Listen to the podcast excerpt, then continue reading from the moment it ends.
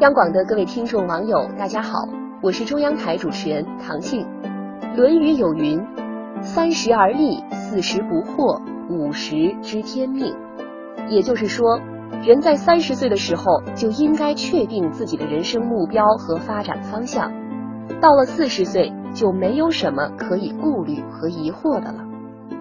同样，放到现在，四十多岁在多数人眼里已经是有房有车、事业有成的年纪。然而，重庆的一位四十三岁的李先生，如今依然是月光族。月收入六千多元，但是每个月都花光，在外衣着光鲜，一家三口却蜗居在不到七十平方米的集资房内。儿子渐渐长大，妻子提出要贷款买一套大点的房子，李先生却拒绝了。他说：“人就是要为自己而活，不是为了别人的眼光去贷款买房。”妻子表示十分不解，觉得生活应该是越来越好，这样一成不变有什么意思呢？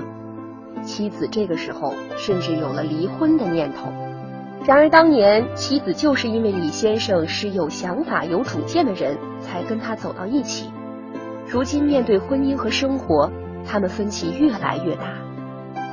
有专家对妻子说道：“当初你爱他的那个点，也是现在你痛的那个点。”你的丈夫从来就是如此，是一个安于现状的稳定工作者，不能给你大富大贵的生活。他没变，是你变了。婚姻啊，不要苛求，也不要奢求。